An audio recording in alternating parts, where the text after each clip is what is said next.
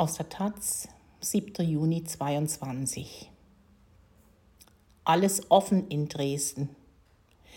Dresden wählt am 12. Juni einen neuen Oberbürgermeister oder eine neue Oberbürgermeisterin. Grüne, Linke und SPD haben ein Ziel.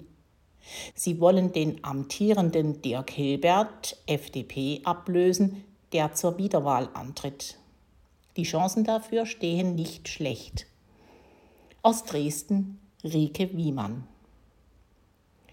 Die Dresdner Oberbürgermeisterwahl ist ein Ereignis, das über die Grenzen Sachsens hinweg spannend ist.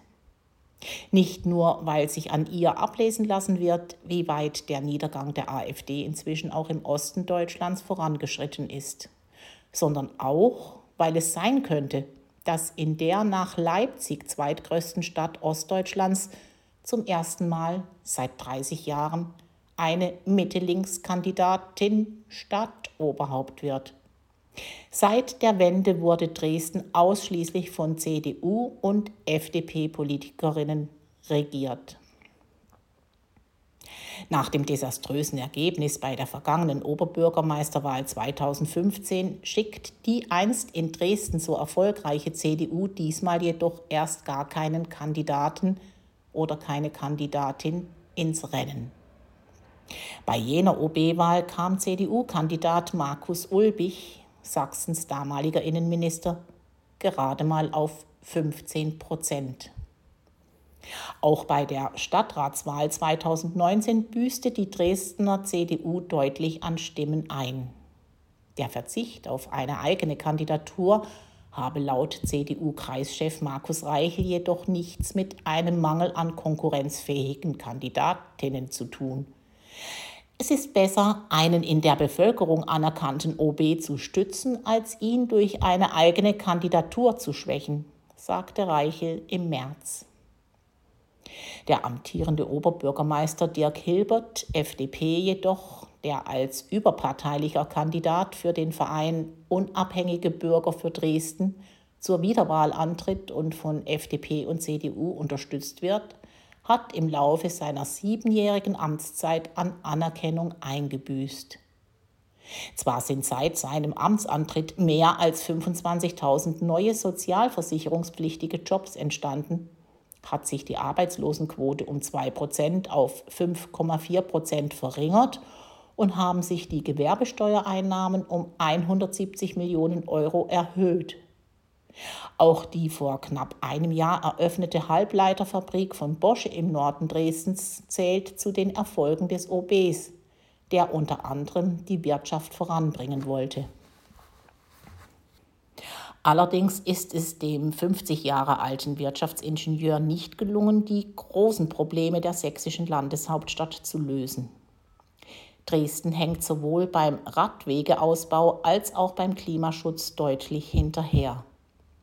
Die Kaltmieten sind stetig gestiegen. Die Zahl der armutsgefährdeten Menschen hat sich um 10.000 auf 78.700 erhöht. Und auch die gesellschaftliche Spaltung ist eher größer als kleiner geworden. Hinzu kommen Hilberts zögerliches Handeln während der Corona-Pandemie, für das er zum Teil heftig kritisiert wurde so wie die Patzer bei seiner Nominierung durch den Verein Unabhängige Bürger für Dresden. Bei Hilberts Aufstellung hatten zwei Vereinsmitglieder mitgewirkt, die dazu nicht berechtigt gewesen waren, weil sie zu diesem Zeitpunkt nicht in Dresden wohnten.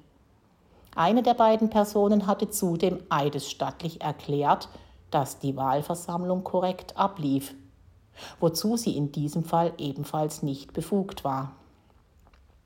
Sieben OB-Kandidatinnen reichten daraufhin Beschwerden bei der Landesdirektion Sachsen ein.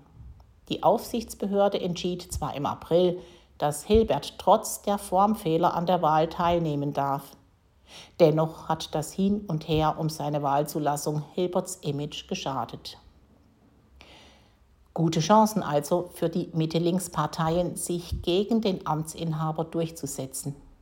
Anders als 2015 schicken Linke, Grüne und SPD diesmal keinen gemeinsamen Kandidaten ins Rennen, sondern stellen jeweils eigene Kandidatinnen auf.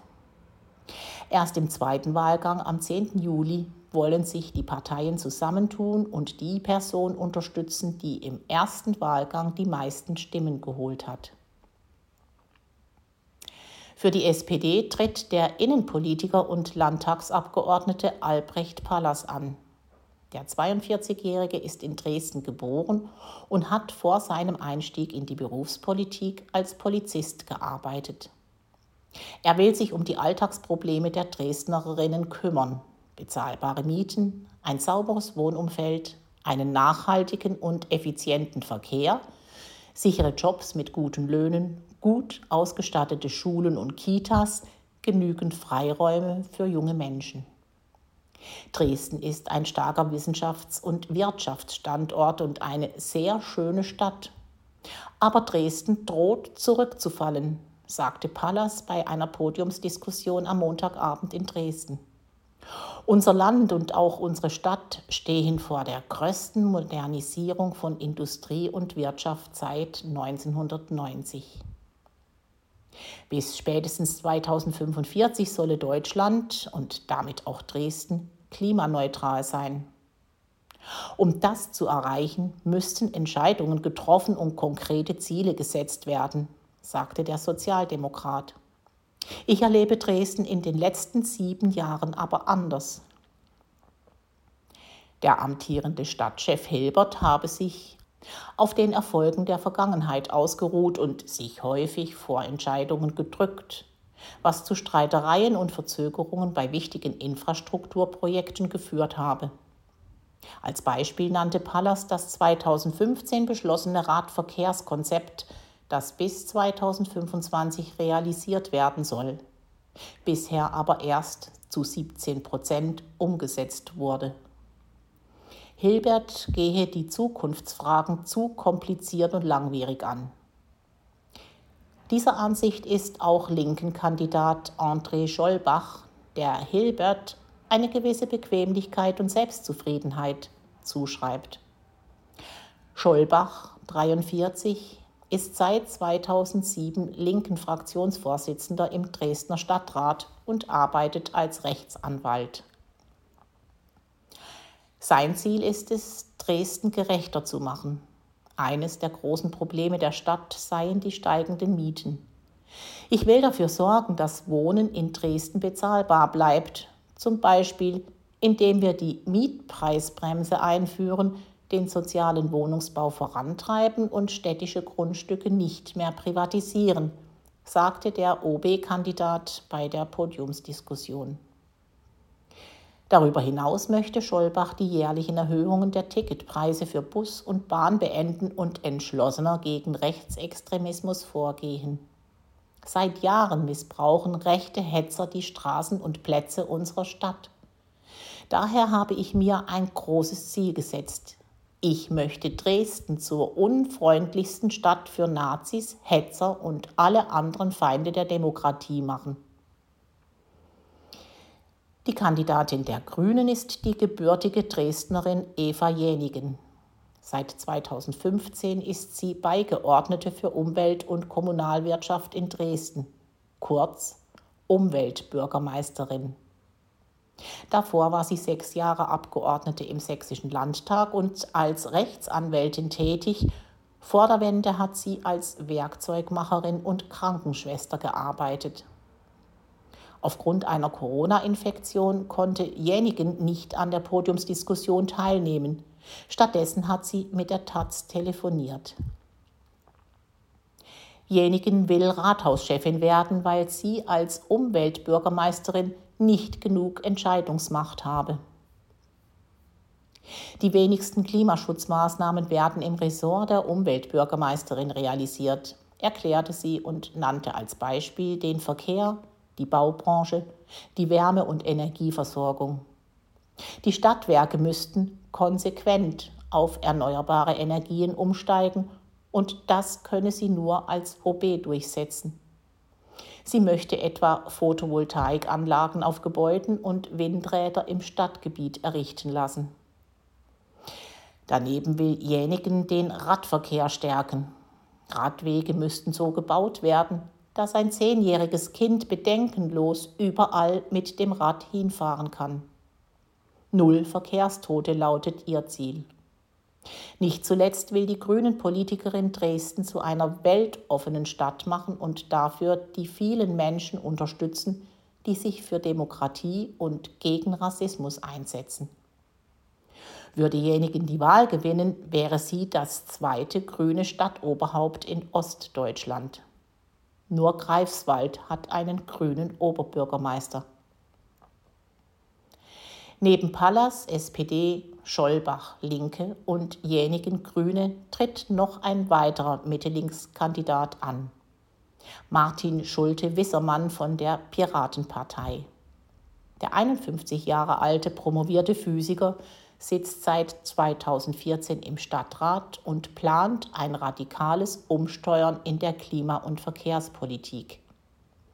Ich bin bekannt dafür, dass ich Dinge ausspreche und nicht dumm rumlabere, sagte Schulte-Wissermann bei der Podiumsdiskussion.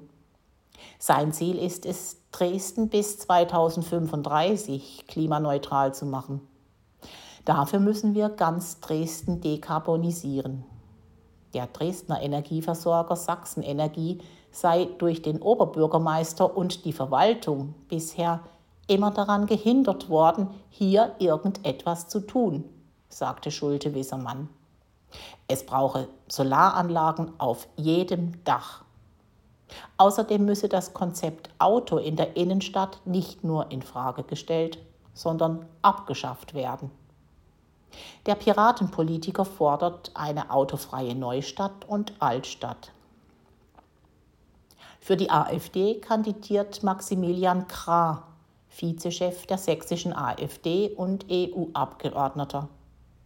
Der 45 Jahre alte Jurist, der bis 2016 Mitglied der CDU war, hat engen Kontakt zu russischen Hardlinern und taucht viermal im AfD-Gutachten des Verfassungsschutzes auf unter anderem weil er regelmäßig das Wort Umvolkung benutzt und in Bezug auf die Fluchtbewegung 2015 von orientalischer Landnahme sprach.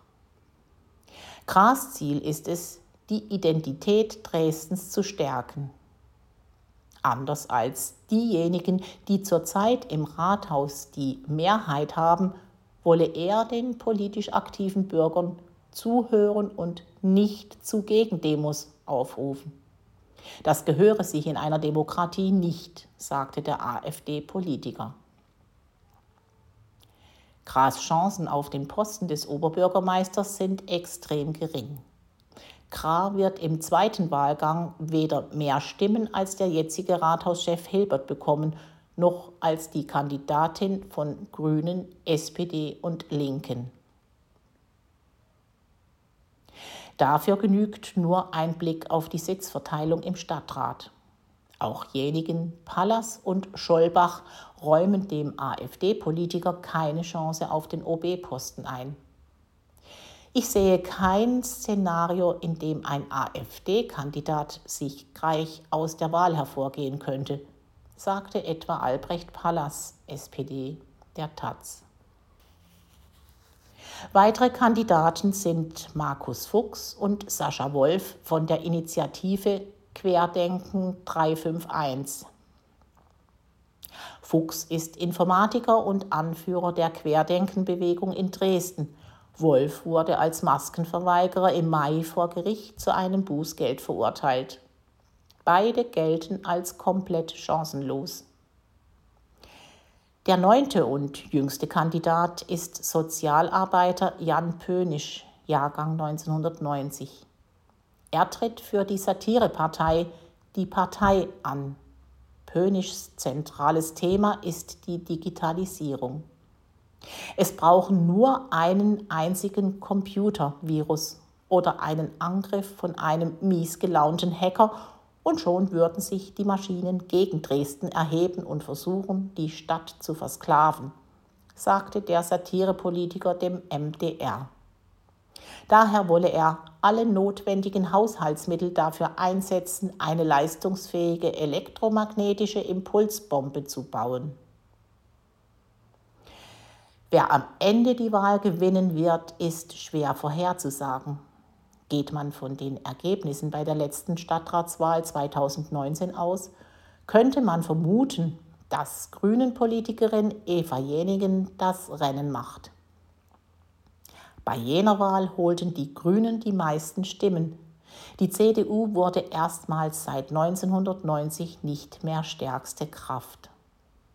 Bei der Bundestagswahl landeten die Grünen in Dresden mit 16,8 Prozent knapp hinter SPD und AfD auf Platz 3, gewannen dafür aber am meisten Stimmen hinzu. Ihr Ergebnis verbesserte sich um 8, das der SPD um 7,5 und der FDP um 2 Prozentpunkte. AfD, CDU und Linke verloren hingegen an Stimmen. Da die Oberbürgermeisterwahl aber eine Personenwahl ist, lässt sich von vergangenen Wahlen nicht auf die anstehende schließen. Entweder wird der amtierende Oberbürgermeister Hilbert oder aber die Kandidatin von Grünen, SPD und Linken.